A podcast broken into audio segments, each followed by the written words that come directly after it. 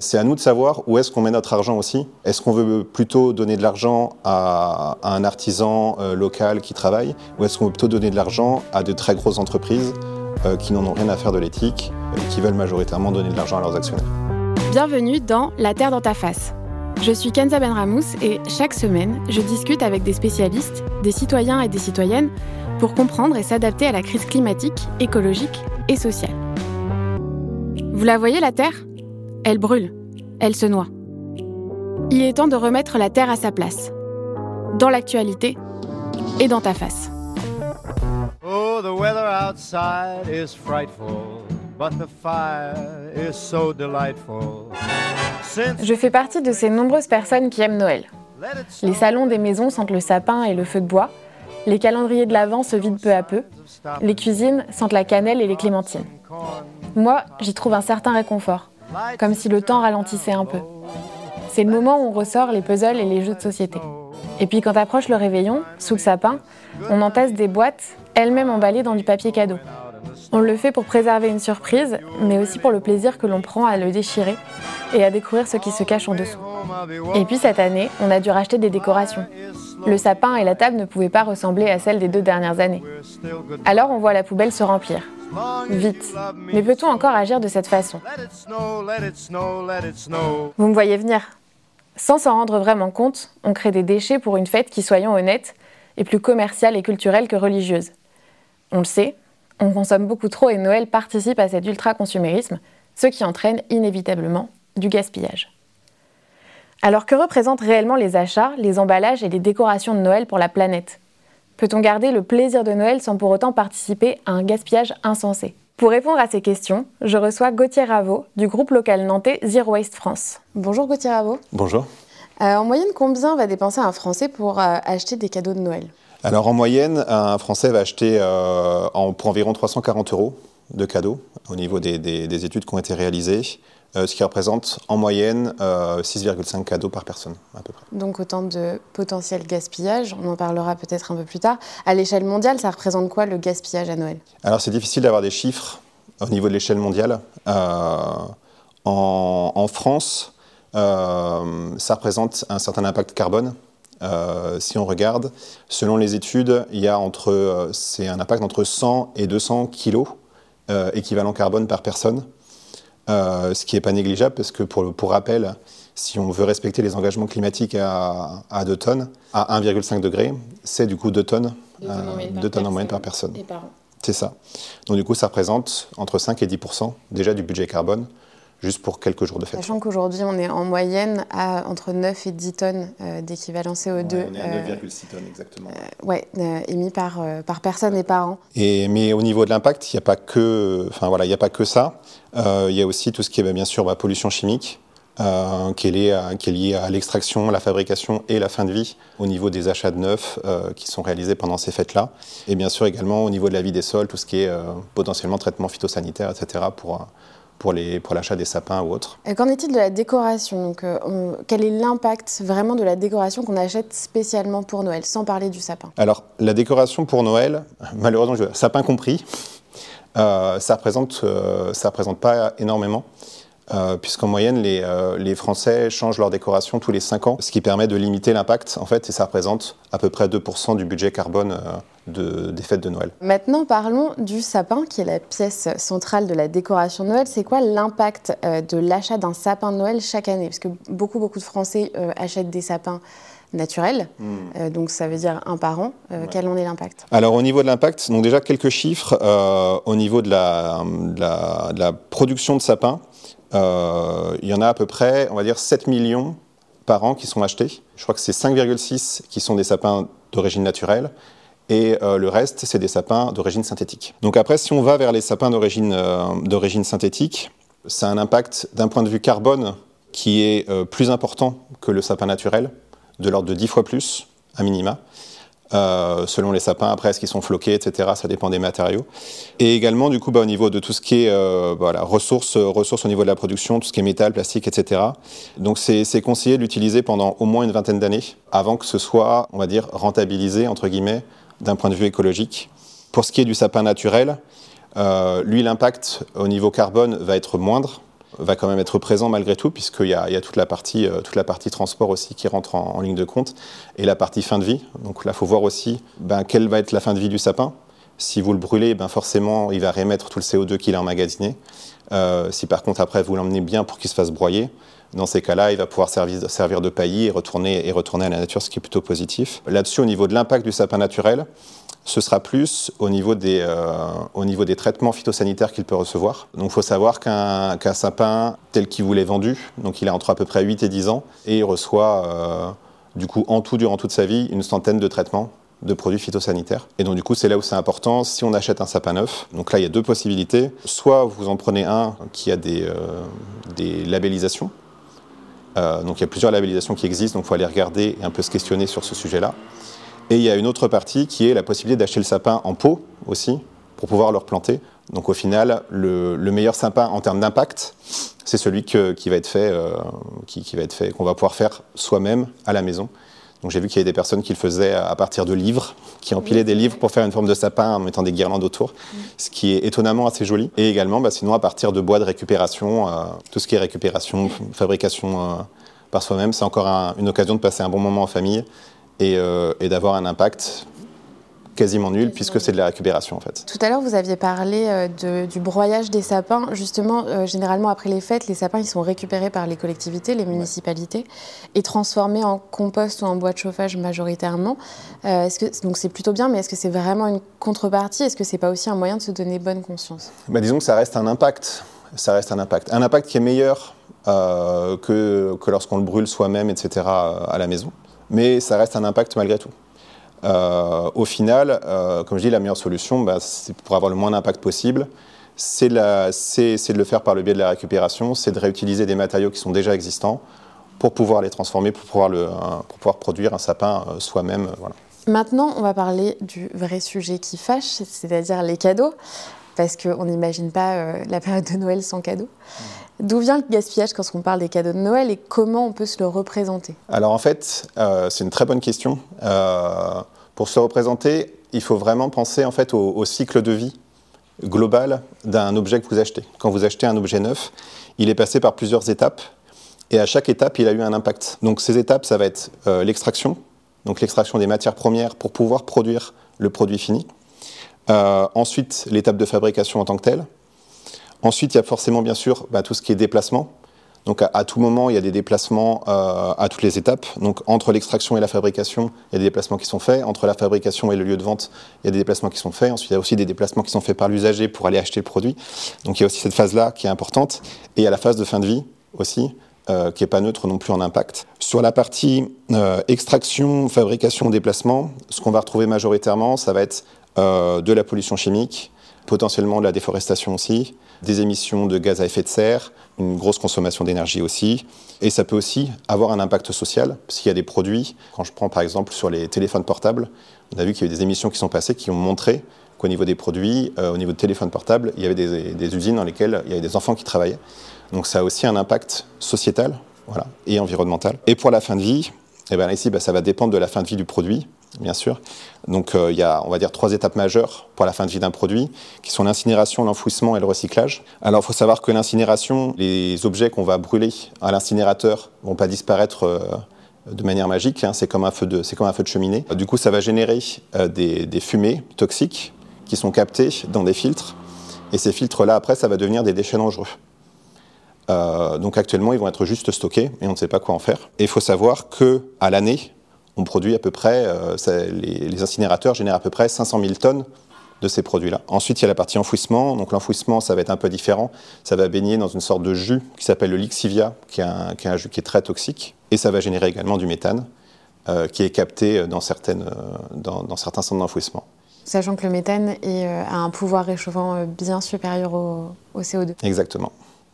Et pour le recyclage, ben, le recyclage, ça permet de préserver des ressources, ça permet de préserver de l'énergie pour la fabrication, mais ce n'est pas non plus une solution miracle. Euh, si on parle par exemple du recyclage du, méthane, du métal, pardon, pas du méthane, du métal, euh, le recyclage du métal, c'est euh, pour une tonne de métal recyclé, on produit, on émet quand même une tonne de CO2. Donc ce qui n'est pas neutre non plus. Donc il ne faut pas avoir non plus le recyclage comme la solution miracle. C'est important de se le représenter parce que c'est vrai que quand on va dans un magasin, bah, on achète le produit et puis, et puis voilà, c'est notre produit et c'est individuel, mais finalement c'est toute une société, majoritairement société occidentale en fait, mmh.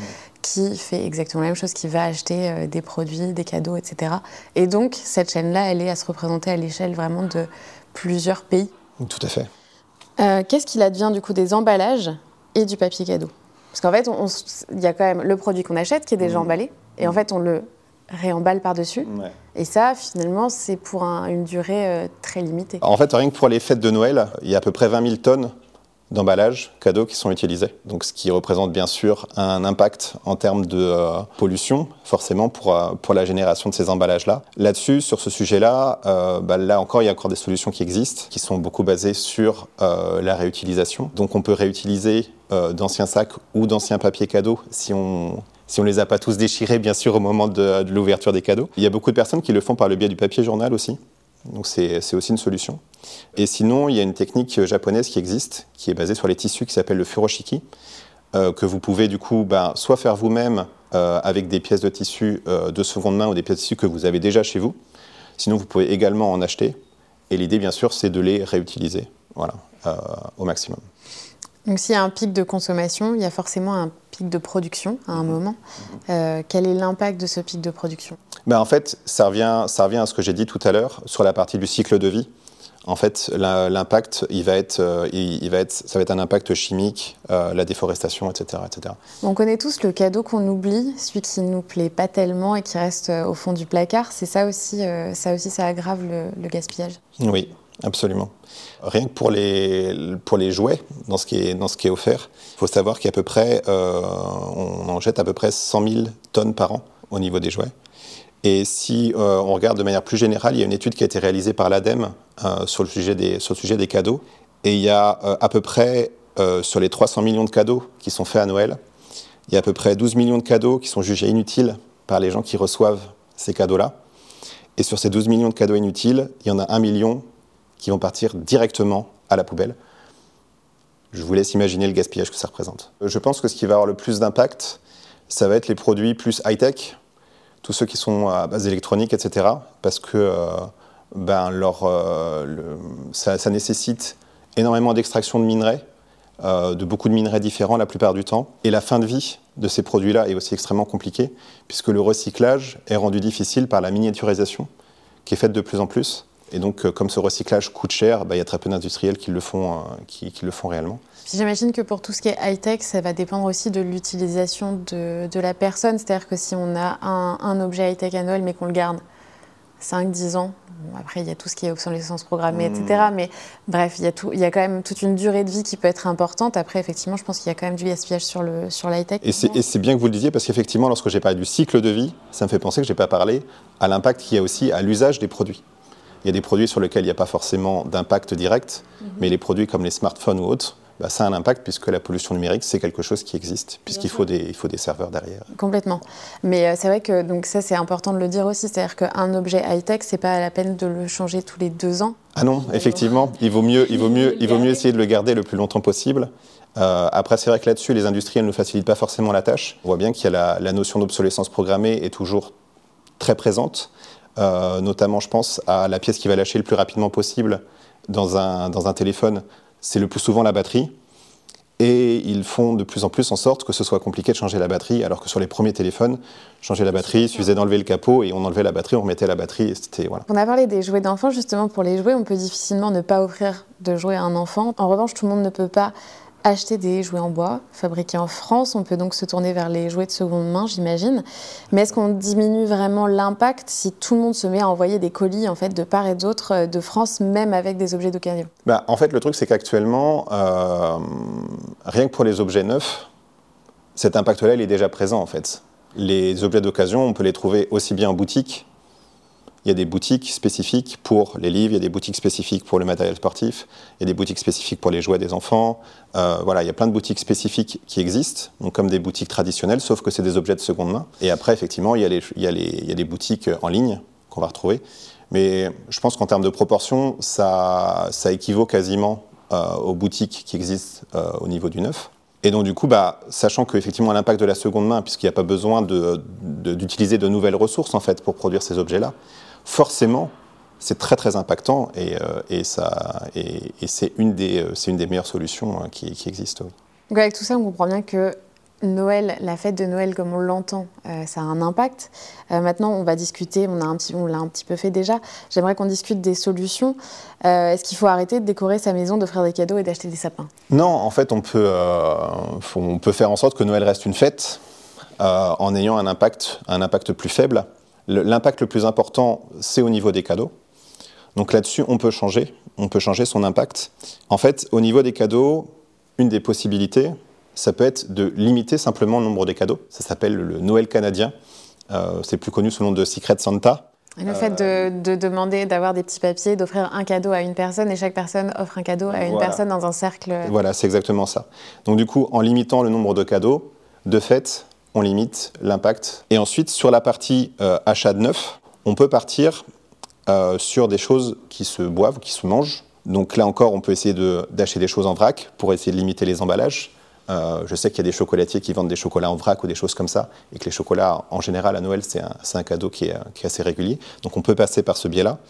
Euh, on peut passer aussi, lorsqu'on parle de bouteilles de vin ou autres, par des bouteilles qui sont consignées, euh, bien sûr si on reste dans la région, euh, dans la région d'achat. Donc on a parlé de l'occasion, qui est un marché en plein essor. Il y a de plus en plus de Français euh, qui n'ont pas de souci en fait à recevoir un, cadeau d'occasion. Selon là encore une étude de l'ADEME, 80% des Français qui ne seraient pas gênés de recevoir un cadeau d'occasion. Et il y a déjà un Français sur cinq qui a déjà demandé de recevoir un cadeau d'occasion à, Noël. Donc ça se fait. Il ne faut pas se sentir gêné par, cette, par, par ce sujet-là. Et l'impact forcément de l'occasion, on en a vu, est, est vraiment moindre. Euh, et il y a aussi la possibilité d'acheter euh, en dématérialisé. C'est-à-dire, on n'est pas forcément offrir d'acheter un cadeau physique. Des cours de cuisine, euh, ça peut être des, places de théâtre, de concerts. Voilà, ça peut être des, dons à des associations, ça peut être... il y a vraiment plein de possibilités dans, dans celui-là. J'ai même vu récemment qu'on pouvait faire un don pour protéger une forêt en Écosse et avoir le titre de Lord. Euh, j'ai vu que. C'est ça. Donc ça, ça peut être des idées cadeaux qui sont, qui sont chouettes et qui du coup ont même un impact positif. Et si on est restreint et qu'on veut vraiment quand même faire de l'achat de neuf, euh, malgré toutes les interrogations qu'on s'est posées en avant, on n'a pas vu de solution pour la personne autre que acheter du neuf. Dans ces cas-là, il vaut mieux partir sur quelque chose qui va être le plus durable possible, qui va être réparable, et regarder aussi bah, la provenance, comment ça a été fait, etc. Donc il faut, se poser ces questions-là pour faire en sorte que la durée de vie de l'objet qu'on va acheter va durer le plus longtemps possible. Et bien sûr, en amont, s'assurer que la personne en a réellement besoin. Sinon, ça risque de faire partie euh, des millions d'objets qui partent directement à la poubelle, ce qui serait dommage. Donc ça, on parle du comportement individuel, ce qui est très important. Maintenant, comment on fait pour euh, changer ce comportement-là à grande échelle? Parce que finalement, euh, c'est un comportement qu'ont la majorité des euh, sociétés qui fêtent Noël, donc des sociétés occidentales qui consomment déjà beaucoup à l'année, hein, qui hmm. sont les, sociétés les plus émettrices. On fait comment pour changer ça euh, à grande échelle? Alors ça, malheureusement, j'aimerais bien avoir la réponse, la réponse parfaite et, facile qui se, qui se met en place en un claquement de doigts. Je, pense que ça passe par une prise de conscience collective, donc ça passe par de la sensibilisation, beaucoup. Il, il faut qu'en tant que société, on prenne conscience de l'impact qu'ont nos actions à chaque fois et pas se voiler la face. Et à partir du moment où on a cette prise de conscience-là, l'idée c'est d'agir aussi en conséquence. Voilà. Donc pour moi, ça passe vraiment par une éducation sur le, sur le sujet, le retour de la proximité à la nature aussi, parce que euh, on ne protège bien que ce qu'on connaît bien, ce qu'on aime bien.